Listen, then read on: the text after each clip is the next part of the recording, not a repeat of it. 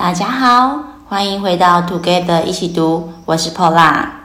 这集是底层逻辑的最后一章节，社会协作的底层逻辑。接续前面四章节，从是非对错底层开始，如何思考问题，甚至从个体进化的角度切入。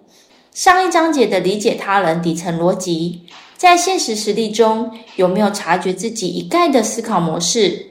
并利用工具跟前面的一起读的反思，让自己抽丝剥茧的重新思考底层逻辑呢？这一章节是本书的结尾，要跟大家一起读社会协作的底层逻辑。接下来整理出三大点，想与各位一起读。那我们就进入第一个重点：三大原则是哪三大原则呢？分别是自然法则、族群法则。跟普遍法则，接下来我一一的分别对应做说明，希望可以让你们有能更了解。首先是自然法则，物竞天择，适者生存，或者是弱肉强食，这些大家肯定都听过吧？在自然法则下，想要生存，个体优势非常重要。那什么是个体优势呢？在书中他解释道。个体分优势呢，可以分为两种。第一个呢是强壮，第二个是智慧。自然法则能够好好的保护我们个人的利益。用最简单的方式说，如果你遇到一个野蛮人，他蛮横不讲理，书中就建议使用自然法则对付他。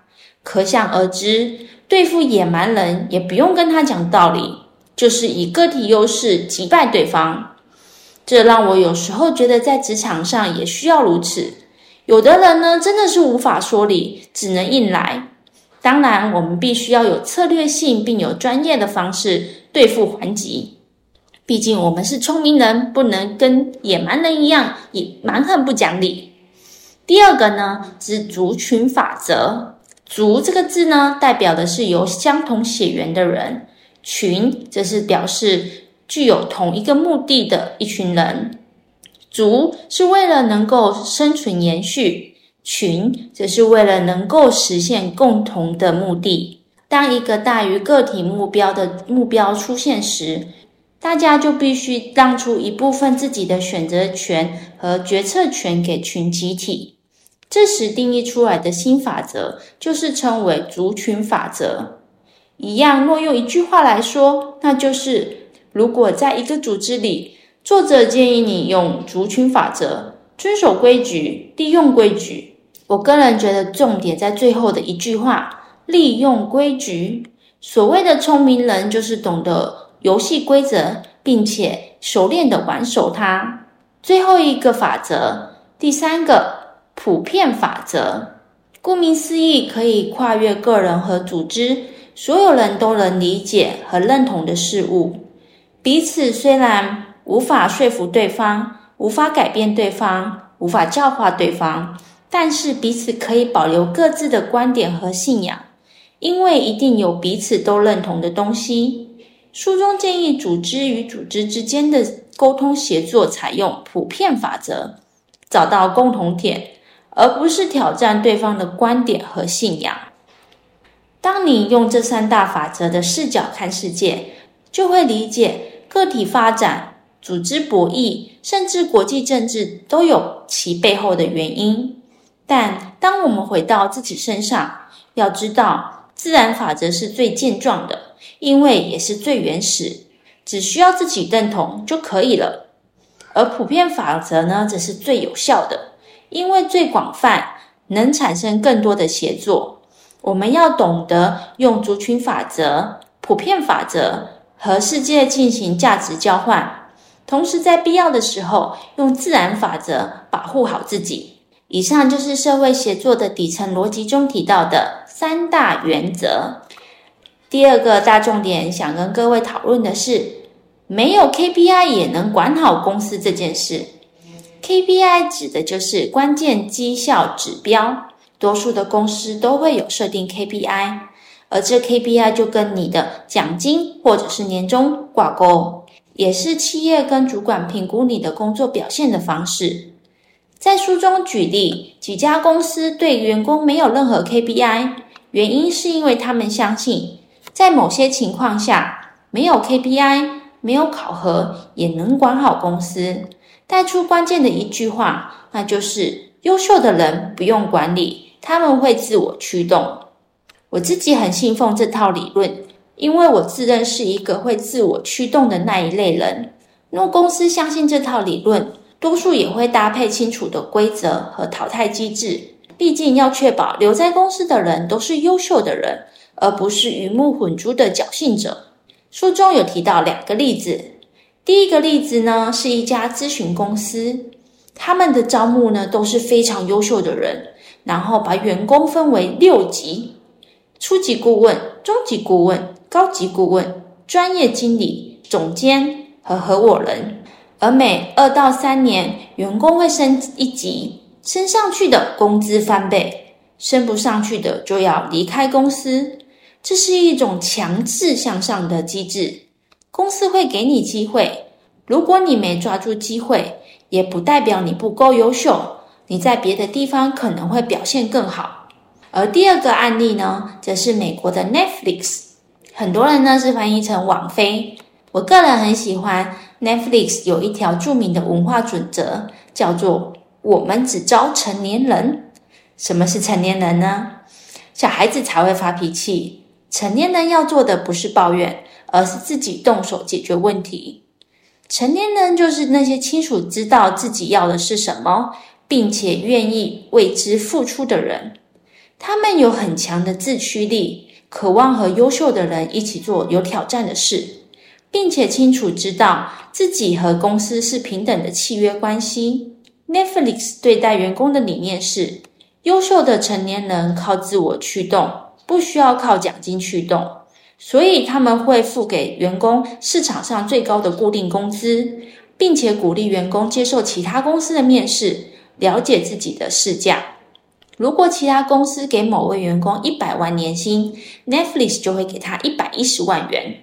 永远保证员工拿到的工资是最高的。Netflix 甚至取消了考勤和休假制度，只要员工在认为需要休假的时候，跟上级主管沟通好即可，且没有天数的上限。相对的，对于那些不胜任的员工，与其让这样的员工在公司混半年日子，公司还得发给他半年的薪水。Netflix 的做法则是会给他一个慷慨的离职包，普通员工是四个月的薪资，而高管离职是九个月的薪资。这样一个薪资福利弹性都优于市场的公司，所以最后 Netflix 留下来的都是优秀的人才，人才密度极高。我个人超级信奉 Netflix 的准则，在这样的制度下，团体会是最强的团队。没有偷懒的人，每个人的个性都不一样。有的人对于上班就是朝九晚五，而我自知自己的个性是遇强则强的那一种，因此我喜欢将我自己置身于高手或者是相对竞争的环境，并且警惕自己要一直是符合资格的优秀成年人。最后用彼得·杜拉克的一句话作为这段的总结，他说。管理就是最大限度地激发他人的善意。我们要把员工内心的善意激发出来，而不是把他的恶意激发出来。希望大家在职场上都遇到的是善意的人，让小人退散。第三个重点，很世俗的，想跟各位聊聊财富。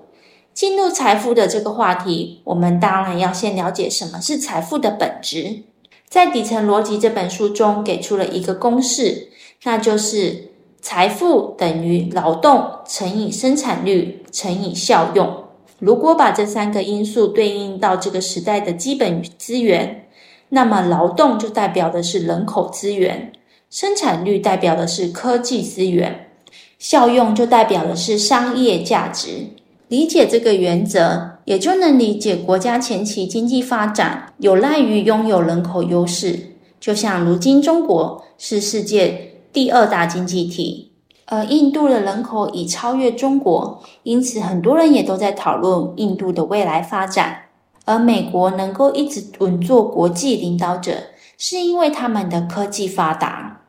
说完国家，回到我们的个人身上，劳动代表我们能够投入的时间，生产率代表我们的杠杆，比如知识、工具、团队、资金等。效用代表着我们的劳动能创造的单位价值。这三个因素能够决定我们能够创造的财富。而劳动是财富的最基本来源，但它存在的两个问题。第一个就是用劳动创造出来的财富是有限的。假设一个农夫耕田，他一年的产能是有限的，他无法充分的利用这块农田，因此他的财富受到了体力的限制。如果让十个人来种，他们所创造出来的财富则几乎增长了十倍。那如果相同理论用一百的人来种呢，则会有一百倍的增长吗？答案是不会，可能就只有五十倍的增长，因为劳动力已达到饱和。这时投入再更多的人，也不可能创造出更多的财富。这就是所谓的劳动创造财富的天花板。第二个观念则是劳动创造出来的财富不叫赚钱，分配财富才叫赚钱。为什么这么说呢？作者的理论是，拥有稀缺的资源，就能拥有财富的分配权。因此，若一个人想拥有更多的财富，那就要使自己在整个供应链上变得更稀缺。在这里呢，可能大家会觉得有点模糊。那我们使用在机场柜位来解释稀缺性的概念。若想要在机场吃一碗面，就要付相对于市区比较高的价格。背后的原因是因为机场店租非常高，其实大多数的钱都是被店铺的出租商赚走了，而店铺出租商就是掌握了稀缺资源，所以拥有分配财富的权利。这里的稀缺资源就是指搭乘飞机的相对性高端人群，并且机场是规模化的聚集这些高端人群，因此许多高端品牌，比如 LV。爱马仕、浪琴表等都愿意付高昂的租金在机场开店。如果有人嫌店租贵，没关系，后面还有一大堆品牌商在急切的等待入场呢。所以，如果你想要拥有更多的财富，就应该想尽一切办法来提高自己的稀缺性。你可以利用自己问自己的方式，得到自己在供应链中扮演的角色和职等。我是否拥有非常稀缺的能力？我是否是在公司最稀缺的部门？我是否在部门中是最稀缺的职位？我是否拥有最稀缺的资源呢？我现在拥有的稀缺性，未来还能继续稀缺吗？这就像剥洋葱一样，一层一层的剥开自己，然后还要回答出自己这些问题，并且要一直有未雨绸缪的心态。只有不断让自己变得稀缺，才能拥有财富的分配权，获得更多的财富。听到这里，是不是应该马上检视一下自己在工作中是哪一个位置呢？记得要好好思考哦。其实，让自己变得稀缺性的另一个说法，就是让自己变得拥有竞争力。姑且先不谈是要创造财富，还是维持生计的问题。现在的全球经济非常差，很多的大公司都在裁员，大家一定都有听闻啊。Google、Amazon 都在裁员，他们不只是科技龙头，更深层的代表的是一线消费者的状态，同时也会带动整个供应链，而我们身在供应链的一角，也相对的会受到影响。我身边或多或少有些例子，再加上 ChatGPT 的议题。未来哪些工作会被取代，都是热门的讨论话题。最后的结论就是要让自己成为资源稀缺性的优秀成年人。以上就是我们想与你分享的《底层逻辑》这本书的所有内容，希望可以触发你工作或生活中的一些思考模式，以另一个角度了解实际底层逻辑，而改变思考模式或看待事情的方式。期待我们在下一本书相见。最后，如果喜欢我们的节目，也请给我们五星好评，并且推荐给你身边也喜欢阅读的朋友。也欢迎留言写下你对自己的想法与意见。祝大家有一个愉快美好的一天！Together 一起读，与你下次见。